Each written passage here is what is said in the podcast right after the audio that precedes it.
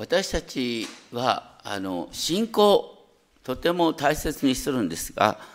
時にですねあの建前のようなドグマに支配され本音を言えなくなってしまうということがないでしょうか。今日の記事と実はここに出てくるエレミア預言者エレミアの話っていうのは結びついてるんですけどもあのついこの前やったですねあのアッシリア帝国をエルサレムが撃退できた。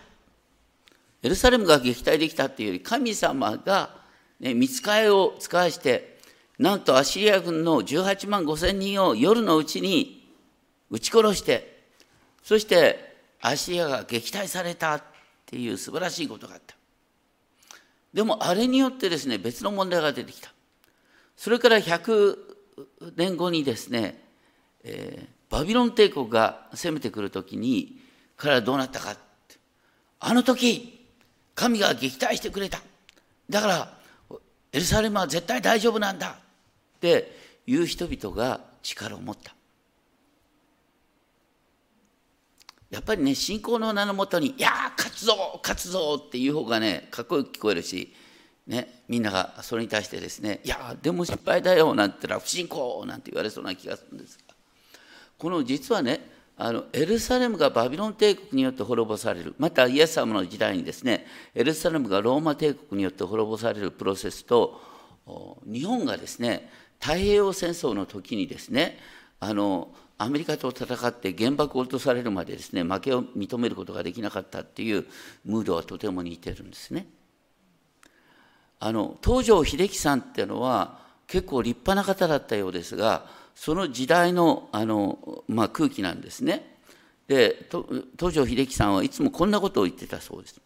戦争が終わるっていうことは我々が勝つということだ。天皇陛下は神であって天皇陛下に起立していれば国体の輝くこの国は負けるわけがない。戦って、未だ勝って負けたことのない国なんだから。まあ、とにかく、弱気を言うと、憲兵に引っ張っていかれる。ある意味で、こう、日本教、国全体がそういう区議だったんです。それと、エルサレムが滅ぼされる時のエルエルサレムの空気ってのは実は極めて似てるんです。神の御心は負けを受け入れることだなって信仰の建前に真っ向から反するように思える。イスカリオテのユダもイエス様のことを信じられなくなってもエルサレム神殿には希望を託していたようです。そのことが今日のところで見えてくる。それが彼の悲劇の理由とも言える。私たちは本当に信仰において自由に自分の気持ちを訴え、そして神によって取り扱っていただくことができるかなということを考えたいと思います。27章1節で、さて夜が明けると、すべての最主張たちの民の長老たちは、イエスに対する協議の時を持った。彼を死刑にするためであった。彼を死刑にするためであったっていう結論があって、協議の時を持った。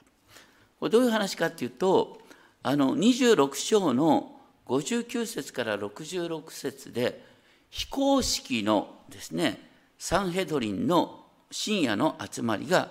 持たれ、そこでイエスの言葉を聞いて全一致で神への母徳罪だと言って死刑を決めた。でもそれはあくまでも夜の間に開かれた会議だったんで、これはね、有効性がないんですよ。だから結論出しといて、夜が明けてからパッと集まって、もう1分間で結論出たんじゃないかな。ね、死刑だ、冒涜罪だって、で、そう正式な会議を一応形だけ開いてね、で、その後、イエス様をピラトのもとに送った。イエス様が何でサンヘドリンで死刑を宣告されたかっていうと、ね、少し前にやったように26章のですね64節。イエス様はねお前はキリストかって聞かれたことに対して否定しなかったばかりか。なんとダニエル書7章ねいつも言いますがダニエル書7章13節14節っていうのは新約を理解する鍵そこで簡単に言うとイエス様は私こそが全世界の王であるって宣言したんです。すべての国民が私に仕えるんだってその御言葉を引用したんです。そしてこのちょっと前にイエス様がエルサレムに入場するときにエルサレム中の民衆が喜び祝ってイエス様の入場エルサレム入場を迎えた。ホサナダビデの子に。多くの人がイエス様を指導者としてローマ帝国からの独立ができるっていうことを期待していた。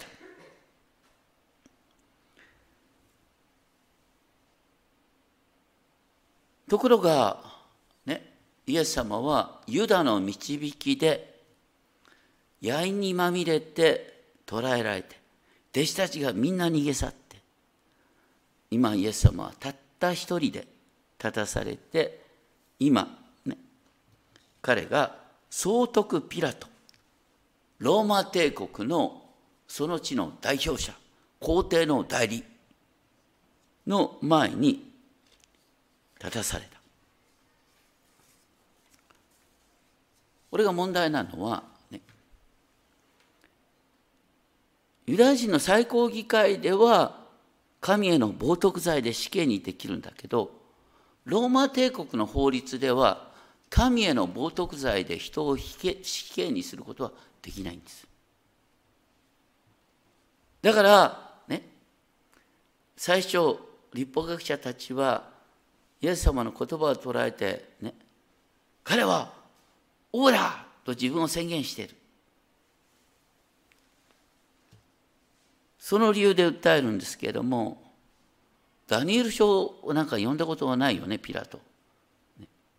だから言ってることがはっきりとちんぷんかんぷんなんですよ。どうしてこの人が自分を王だなんて言えるのかっていうことなんです。でもユダヤ人たちはね、いや、ローマ帝国に対する独立運動を主導しているっていうふうに話を持っていこうとした。実はそのあたりのことを分かってなかったのもイスカリオテ・ユダで。イスカリオテ・ユダは、ある意味で当時の体制を維持したいと、ある意味で正義感に燃えてイエスを売ったのかもしれない。正義感に燃えてイエスを売ったからこそですね、イエスが死刑判決を受けたときに、え、そんなはずじゃなかった。と後悔した。それが27章の3節イエスを撃ったユダは、イエスが死刑に定められたことを知って、後悔し、後悔した。そして銀貨30枚を宰相たちと長老たちに返した。銀貨30枚は26章でですね、あのユダが宰相たちと取引をした。私がイエス様の居場所を教えるから、ね、そしていくらくれると言って彼ら銀貨30枚くれたって話だ。この時、ユダは 最初たちに言った。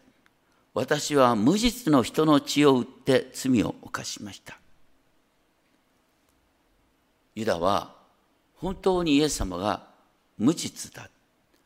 でそれは神への冒涜罪においても無実だっていうことを確信していたことでしょう。だってイエス様はいつでもどこでも、ね、神様をたたえお祈りしてたこんなはずじゃなかった。でも面白いのは、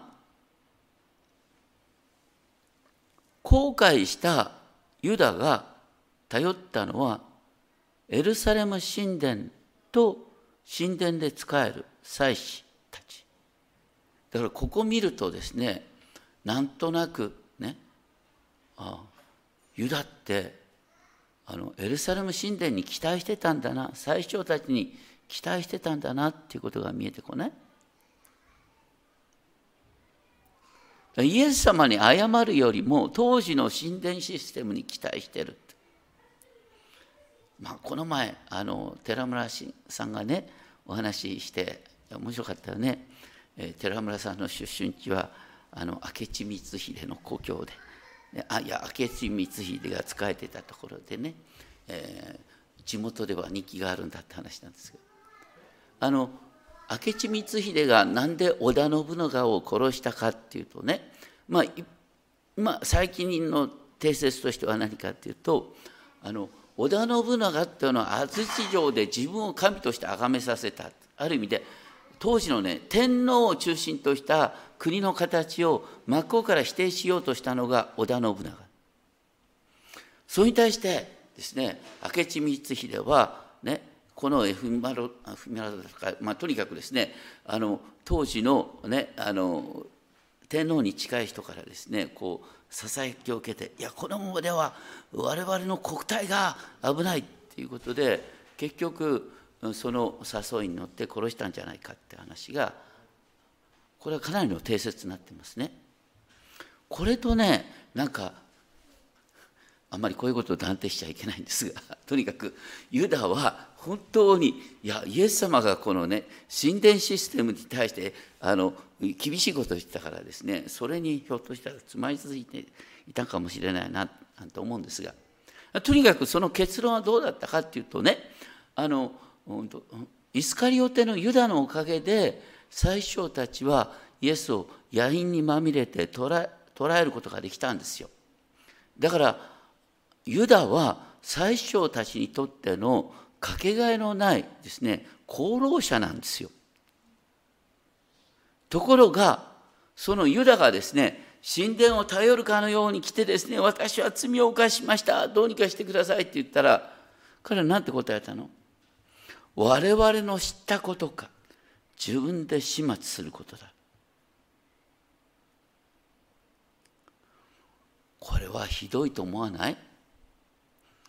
最初たちがどんなにさ堕落してたとしても普通だったらさすがってきたらそれなりの対応ってするんじゃない？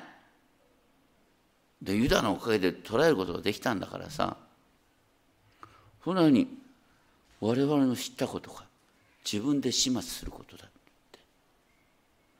で彼は行き場所がなくなって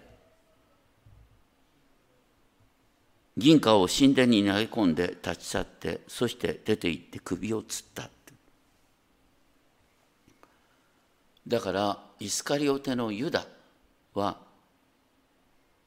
当時の神殿システムから使い捨てにされたんです。使い捨て。明智光秀が使い捨てにされた。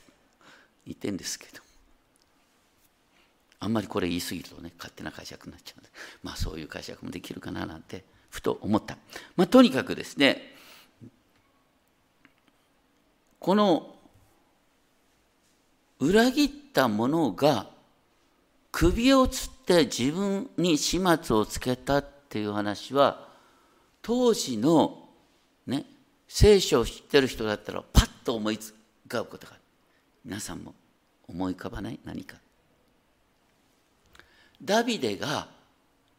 息子のアブサロムにクーデターを起こされた時にダビデの忠実な助言者だったアヒトフェルっていう人がアブサロムの側についた。ダビデはこの時本当に慌て恐れました。あの賢いアヒトフェルがアブサロムの側についたら自分は負けるって思ったんですよ。そして必死に神様に祈った。主よどうかアヒトフェルの助言を愚かなものにしてください。祈って示されたのが、ね、別の人をアブサロムのもとに送ろうっつってアルキ人フシャイが行ってですねあのアブサロムのですね預言チームを助言者チームをですね混乱させて結局アヒトフェルの賢い、ね、助言が採用されなかった。その時にアシュトフェルはどうしたかっていうとね第二サムエルの17章23節を見ると自分の助言が実行されないのを見るとロバに蔵を置いて自分の町に帰り家を整理して首をくくって死んだって書いてあるんです。首をくくって死んだ。首をくくって死んだっていうのはね。だからダビデの時のアヒトフェルが首をくくって死んだ。そしてダビデのこのイエス様を裏切ったユダも首をくくって死んだって話になってる。面白いのはこのねユダのことについて、えー、使徒の働きをご覧いただきたい。使徒の働きの一章を見ると使徒の働きの一章はこれはあのペンテコステの前にですねあの弟子いわゆる十二弟子のうちの欠けた一人を選ぼうっていう話でそしてユダについてのことが議論される。ペテロが使徒の働き一章の16節でこう言ってる。兄弟たちイエスを捕らえた者たちを手引きしたユダについては精霊がダビデの口を通して前もって語った聖書の言葉が成就しなければいけなかった。だからね、聖書の言葉を成就するためにユダが裏切ったみたいな、なんか嫌な書き方ですけども、まあ、言ってることはね、でも聖書の予言の成就っていうのはあんまり何月何日にこの人がこうするっていう予言があって、それをこの人が知らずに成就したって話じゃないんですよ。あのだから旧約のストーリーが、ね、新約においても実現する。神様はそれをそのまま見ておられたっていう意味で予言が成就した。だからダビデがアヒトフェルに植えられた。でダビデのこのイエス様がユダに裏切られるっていうですねそういうストーリーの重なりを通してですね予言の成就って見ることができるんですがあえて言うとここで引用されている言葉があります。それが使徒の働き一章の20節。彼の宿営が荒れ果てそこから住むものが絶えますようにっていう予言の成就だ。この言葉はどこに出てますか？この言葉はね、と、詩篇の69編なんです。これもちょっと開ける人を開いてください。詩篇69編。詩篇69編っていうとですね、まあ、旧約の1000トンで3ページですけれども、詩篇69編っていうと、あの、これはね、あのイエス様の十字架の支援としてとても有名な支援なんです。でその支援69編の24節25節を見ると神に向かって「あなたの憤りを彼に注いでください」と言って25節彼の宿営が荒れ果てその天幕から住む者が絶えますように」っていうこの予言がユダにおいて成就したとなかなか解釈が難しいところですがだからユダの裏切りそして彼が自分で首をつって死んで、ね、土地が汚されるっていうことはあのこの詩篇69編25節の成就だってペテロが言ったんです。ただそこでちょっと見てほしいんですね。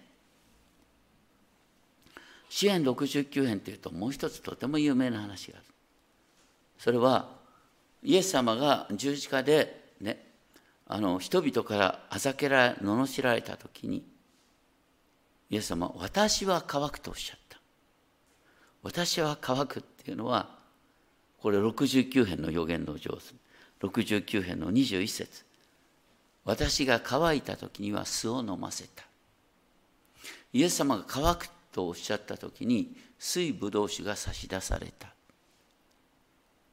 だからイエス様の渇きの告白に対してあざけりの水ぶどう酒が差し出される。それは支援69編の成就である。面白いのは、ね、支援69編っていうのはだからイエス様が味わった支援でもあるんですね。19節から20節を見ると私へのねあざけりと恥と恥辱。私は同情者を求めた。慰めるものを求めた。でもいなかった。それはイエス様が十字架で体験した孤独感です。そういう中で私は乾くとおっしゃってそれは予言の成就であったって話になってるんです。でも詩篇69編は十字架の詩篇であるとともにイースターの詩篇でもあります。復活の詩篇でもある。それは69編の29節から見ると私は苦しんで痛みの中にいる。神を見救いが私を高く上げますようにと言ってああ自分は高く上げられるんだっていう確信になってくるんです。復活の話になってくるんです。歌をもって私は神の皆を褒めたたえと言ってそして69編の終わりを見てほしい。主のしもべたちの子孫はその地を受け継ぐ。皆を愛する者たちはそこに住む。だから居場所がなくなるっていうさっきのね25節の言葉と正反対のことが36節最後に出てくるんです。だからね神に従う者は恥ずかしめを受けることがない。一方ユダは自分のねある意味で正義感自分の感覚の中でですねあの神殿を守るつもりが神殿から拒絶されたって話になってくるっていうこう本当に不思議な話なんです。でさらにそのことをですね使徒のあごめんなさい今のですねマタイの福音書の27章を見ていただくと マタイの福音書の27章を見ると27章6節からこれは旧約予言につながっていく。マタイの福音書27章6節。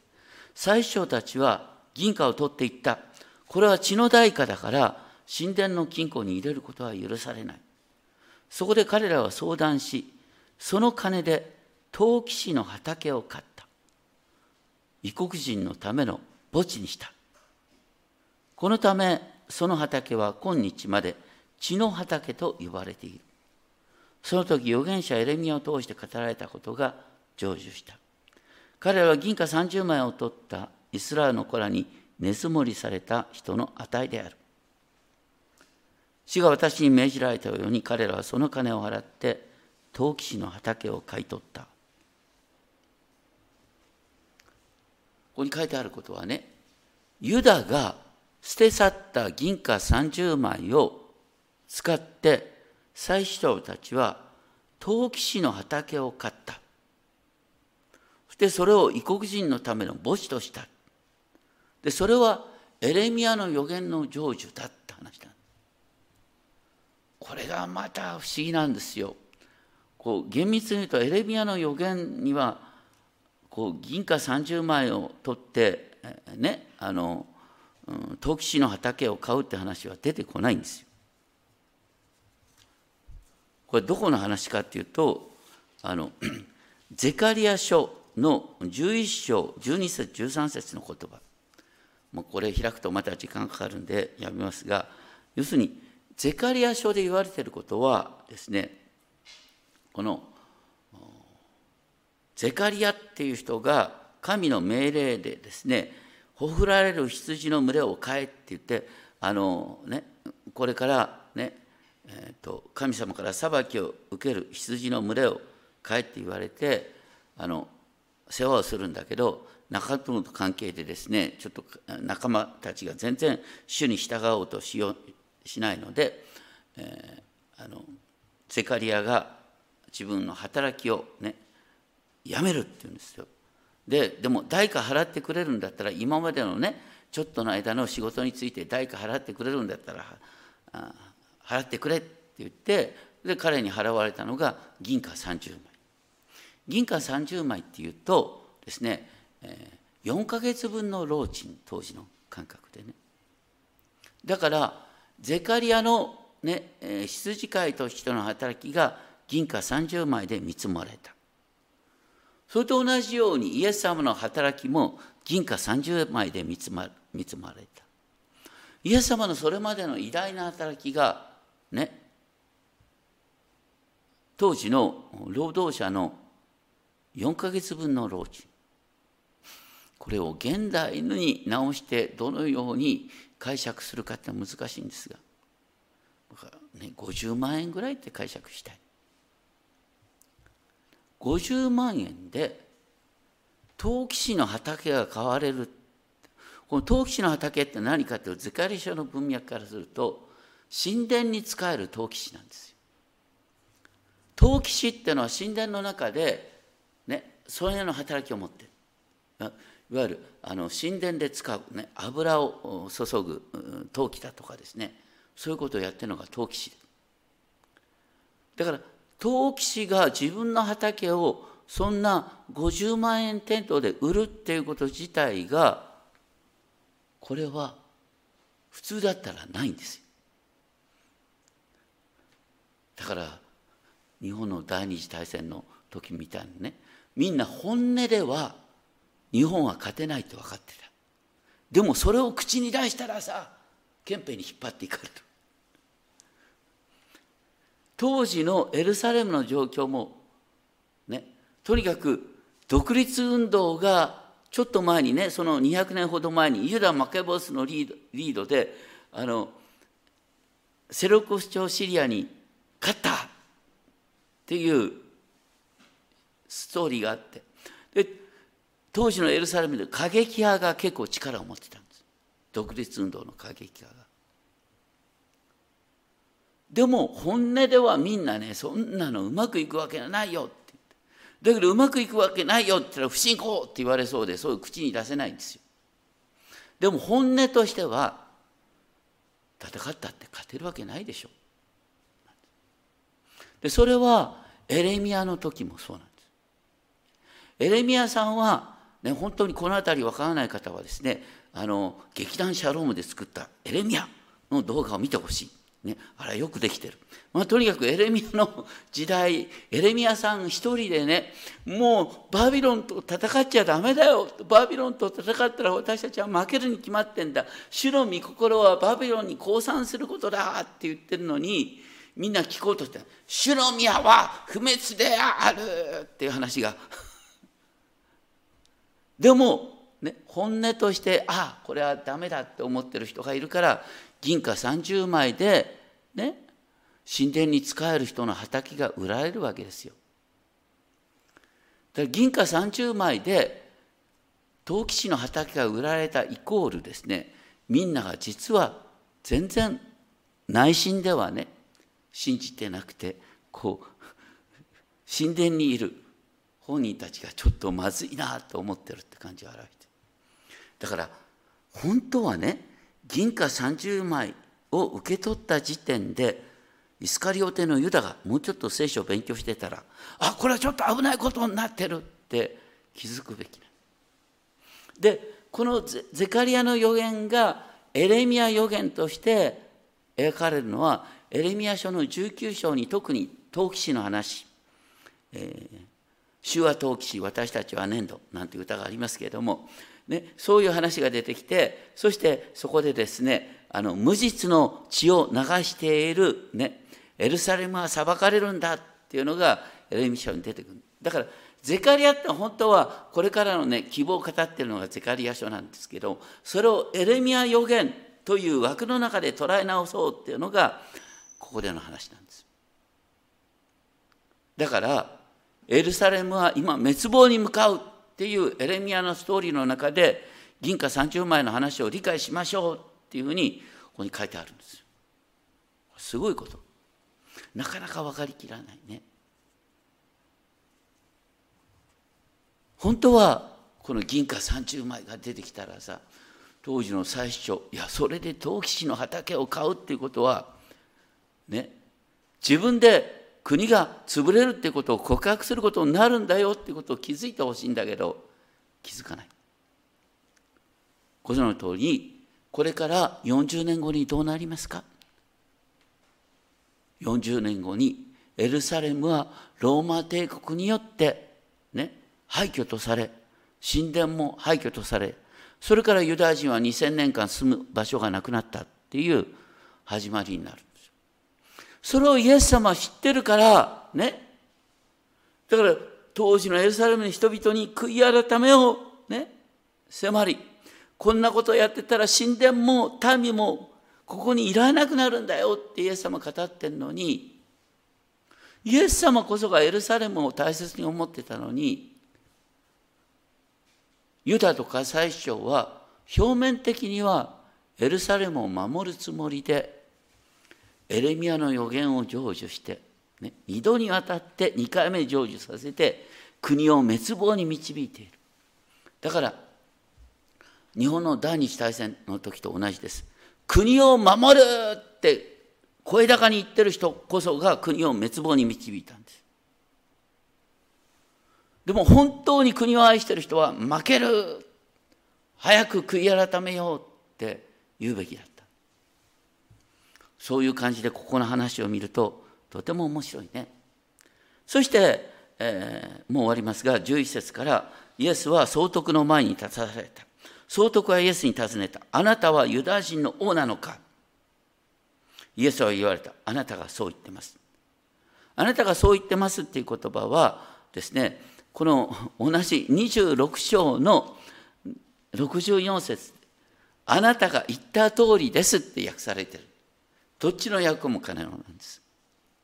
だからはっきりしてるのはイエス様は自分がユダヤ人の王であるってことを否定しなかったってことなんです。しかし最主長たちや長老たちが訴えている間何も答えにならなかった。最初や長老たちは何と訴えてたかっていうとねローマ帝国の法律では神への冒涜罪は死刑にならないんだけどでもね実はこのダニエル書に書いてあることはねこの人の子がね雲と共に現れるってことは人の子がね、えー、世界の王になるんだっていう予言なんですよ。それからするとイエスは実はね自分をローマ皇帝より偉いって言ってるんですよって一生懸命言うんだけどでもあのピラトにはちんぷんかんぷん。ダニエル書なんか読んだこともないし。ね。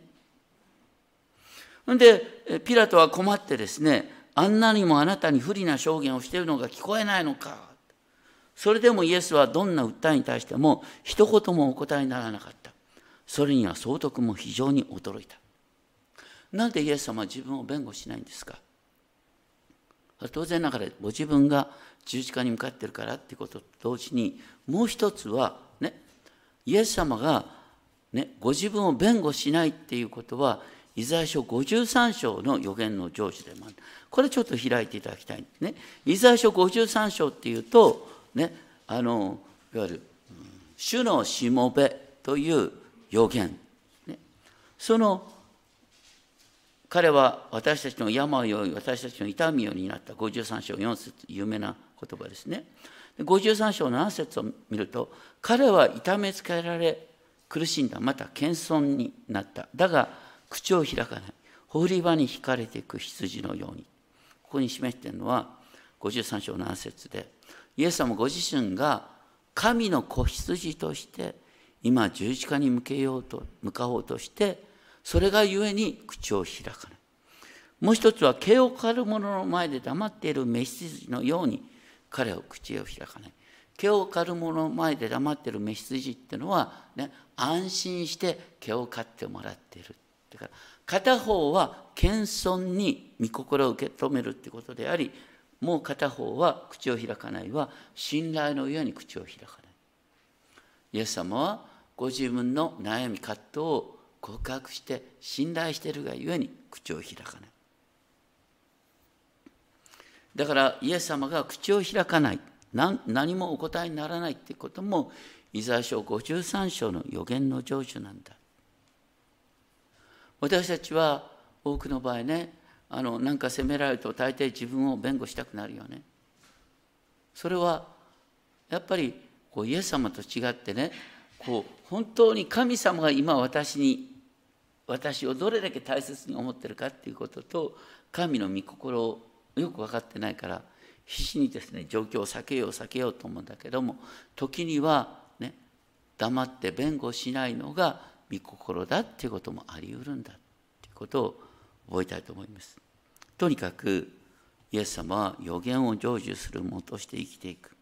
でもあのねイスカリオテのユダだとか宰相たちは予言を全く理解せずに実はね予言を間違った方向で成就させるものとして自分たちがサタンのしもべとなってしまったっていうことですね。本当に私たちはね、えー、クリスチャンとして生きるっていうことはなんかドグマを「いやこれはこうすべきだああすべきだ」っていう前にとにかくイエス様が支援69編を用いて祈ったと同じように私たちはいつでもどこでも本当に自分の気持ちを正直に訴えそして本当に裏切りで気づいてるんだったら正直に神様の判断にお委ねする。神の裁きにお委ねする。詩篇69編はそういう祈りでもあります。本当にこの、ね、イスカリオテのユダの裏切りのところにこれだけ複雑な予言ストーリーが出ている。でも銀貨30枚の意味を本当はゼカリア書ねまた エレミア書から理解できたとしたらユダはこんな行動を取らなかったし祭司たちもこんな行動を取らなかった。彼らは本当の意味で聖書のストーリーは理解していなかったんだっていうことを覚え私たちが本当に聖書全体のストーリーを理解できるようにと祈っていきたいと思います。お祈りをします。天皇お父様イスカリオテのユダはひょっとしたら神殿システムを守るためにイエス様を裏切ったのかもしれません。でも結果的にユダは神殿から見捨てられて首を吊るしかなくなりました。それはダビデを裏切ったアヒトフェルが歩んだ道と全く同じでした。本当に愚かにも誤った正義感か誤った思い込みによってユダはアヒトフェルと同じ道を歩みました。それは同時に支援69編で引用された裏切者の結末でした。一方イエス様は同じ支援69編を通して私は乾くとおっしゃって予言を成就し最終的に復活に預かっていきます。どうか私たちも本当に悲しみの中でまた孤独感の中で支援を味わいそれを通して神にある勝利を体験できるよう導いてください。あなたの御手においだにします。お一人お一人の神との対話を導いてください。イエス様の皆によってお祈りします。アーメン。